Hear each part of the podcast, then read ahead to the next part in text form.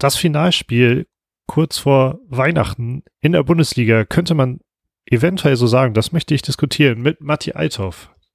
Hallo Lars Knieper, ich bin sehr froh, dass wir nicht so viel Zeit haben, darüber zu diskutieren, weil ich habe vergessen, meinen Mikrofonständer mitzunehmen und ich habe jetzt meine, ich halte das Mikrofon in einer sehr verkrampften Position und eigentlich wollte ich mir noch aus so einer PET-Flasche Wasser und ein bisschen Gaffertape mir irgendwie einen coolen Mikrofonständer bauen, kam aber leider nicht dazu.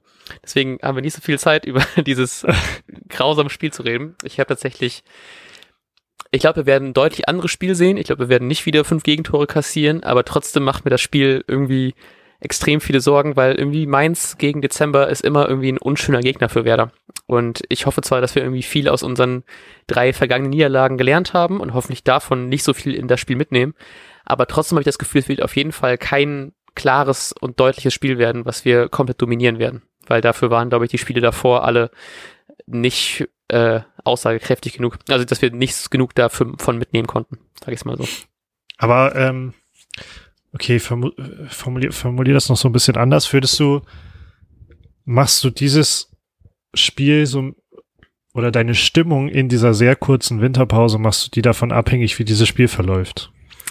Ähm, ich glaube, es aktuell, weil es gerade so ein bisschen Richtung Vorweihnachtszeit geht, glaube ich, kriege ich das noch ganz gut hin, mich davon ein bisschen abzulenken. Aber ich glaube, wenn wir spätestens den Vorbericht fürs Unionsspiel aufnehmen und wir das Spiel hätten verlieren sollten, dann glaube ich, merke ich doch, dass mich das Spiel doch mehr getroffen hat als gedacht, weil es jetzt so, man hat Ewigkeiten nicht mehr gewonnen, man hat jetzt drei Spiele in Folge verloren und dann verliert man noch wieder gegen Mainz, wo man eigentlich punkten sollte und eigentlich fast schon muss. Das wird mich, glaube ich, doch dann ein bisschen treffen, weil irgendwie so langsam macht mir die, macht mir die Abstiegsgedanken kommen langsam doch wieder hoch und ich habe dann wirklich absolut gar keinen Bock, wieder sowas zu erleben wie letzte Saison, weil aktuell sind es, glaube ich, vier Punkte von einem Relegationsplatz, von daher können wir zumindest das Jahr beenden auf einem Nicht-Abstiegsplatz beziehungsweise Relegationsplatz, aber ich möchte da eigentlich auch gar nicht sein. So, dass die, als ich so letztens Bilder durchgeguckt habe von diesem Jahr, dachte ich so, Mann, ich bin sehr froh, dass wir gerade nicht wieder den krassen Abstiegsplatz äh, auf, also Abstiegskampf auf Platz 17 durcherleben, aber trotzdem kann es dann ja bald wieder dahin kommen. Deswegen wird mir das, glaube ich, schon ein bisschen zu schaffen machen. Okay, also weil mir wird es, glaube ich, auch so gehen. Ähm, ich glaube, ich ich erwarte einen Effekt in beide Richtungen bei mir. Also bei einer Niederlage ähm, wäre ich schon übel enttäuscht, ja. weil Mainz halt auch ranrückt und so weiter. Man steckt auf jeden Fall drin. Bei einer, bei einem Sieg würde ich erstmal tief durchatmen, so zur Winterpause. Ja. Ähm, die ja auch noch nicht, muss man, das vergisst man vielleicht ja auch, äh, die ja nicht mal der 17. Spieltag war, sondern erst der 13. Ähm, und deshalb glaube ich, um dem mein Tipp aus dieser Argumentation natürlich hervorzurufen, ähm, weil ich sehr, sehr enttäuscht wäre bei der Niederlage und sehr, sehr erleichtert bei einem Sieg, glaube ich, dass es ein Unentschieden wird. Oha. Ich bin. Das ist äh, gefühlt ja. nämlich immer typisch schwer, da immer wenn es drauf ankommt und man sagt, wenn jetzt, wenn jetzt, jetzt eine Niederlage, dann ist alles im Arsch, oder? Jetzt ein Sieg, dann wird's was und dann spielen sie unentschieden. Ja, ich, ähm, versuch's ein bisschen positiver zu machen und ich sage, es wird kein krasses Spiel, es wird irgendwie ein 1-0 in so eine, so das Tor fällt recht früh und wir werden recht viel zittern.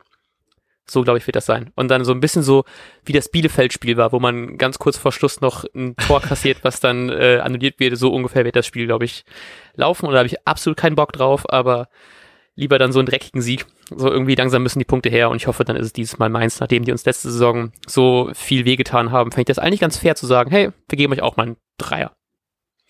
Ja, das finde ich, das finde ich nice. Äh, ich sag, also ich lege mich jetzt einfach auf ein 1-1 fest. Aber was meinst du denn, wie, wie das Spiel personell und ähm, taktisch so angegangen wird? Ähm, ich glaube, ich habe letztes Mal darüber geredet, wie gerne ich langsam mal wieder eine Viererkette sehen würde, einfach mal um zu sehen, ob das irgendwas bringt. Ich glaube aber trotzdem nicht so richtig dran. Ich glaube, es wird wahrscheinlich wieder mit hinten Theo Augustinsson auf den Flügeln sein. Christian Groß, Toprak und Friedel machen das in der Innenverteidigung.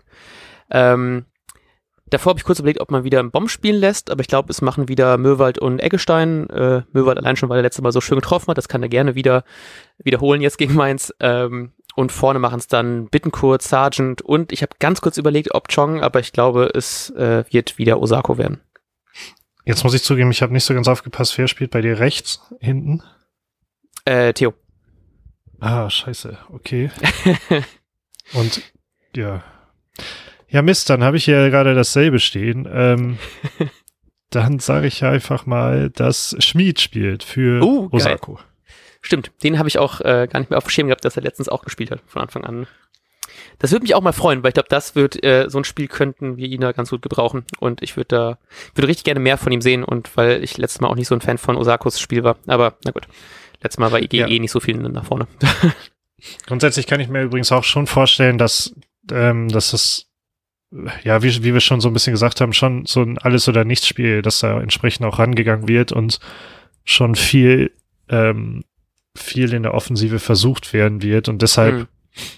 deshalb erwarte ich auch diese Dreierkette damit eben äh, Augustinsson und Theo sehr weit nach vorne drücken Ja, können. okay, das stimmt.